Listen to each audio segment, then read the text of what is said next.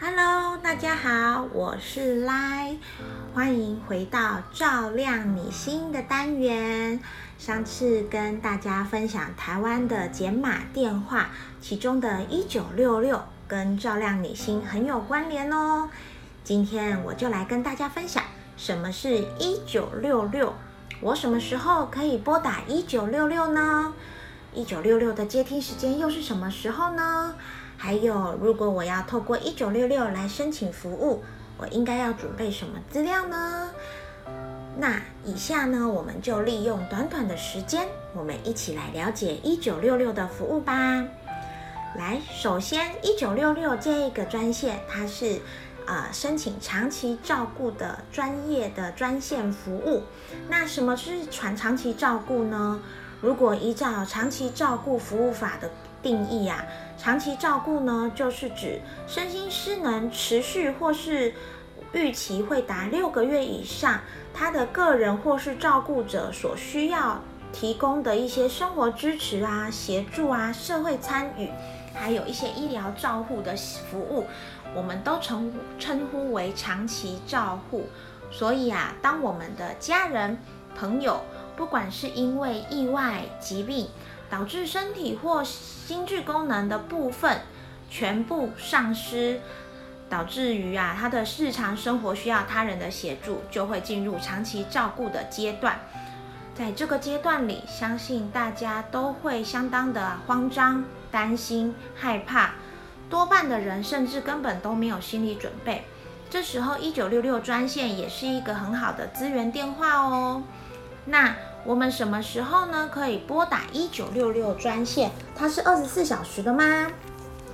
一九六六专线它是指呃有上班时间的哟。如果用台北市来说的话，它的上班时间是早上八点半到中午十二点，下午的一点半到五点半这一段时间都会有照管专员帮您做接听电话的服务。那如果你有上述的这些问题，不管是呃你从医院已经回家了，或者是你要到呃申请外籍看护照顾了，或是呢你先住在机构后需要接回家里照顾，或是你已经安排医院复健了，不管是什么样的安排，相信都是对家人最好的安排，但是还是会有想要了解更多的地方。那这时候就可以拨打一九六六的专线询问，那这些专员就会给你一些专业的回应。那因为啊接接线的人员有限，所以如果你拨打的时候不小心线路是满线的，你可以选择在线上带线之外，也可以选择留言等待专员就是回复你电话哦。那如果你在上述的值班时间以外拨打的话，就会在就会进入留言。那上班时间专员就会给你回复喽。如果啊真的有需要透过一九六六申请服务，应该要准备什么资料？如果呢真的需要透过一九六六申请长照服务？请务必要准备一些资料哦，像是需要使用这个服务的人的身份证字号、出生年月日、户籍地址、居住地址，还有他有身心障碍证明或是诊断证明的话，也麻烦准备让专员这边做一些登录。专员会留存资料之后，请居住地点的专员跟您联系到宅访视的时间。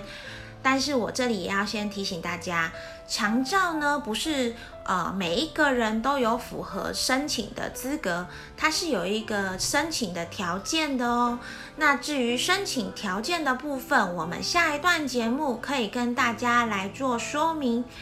那也要麻烦大家，就是如果假设真的不小心拨打一九六六专线的时候遇到满线，请大家就是尽量的耐心等候，或是晚一点点再拨，不要就是呃对接线的专员有气愤呐，或者是不耐烦的情绪，大家都在工作，所以也很希望大家可以彼此体谅哦。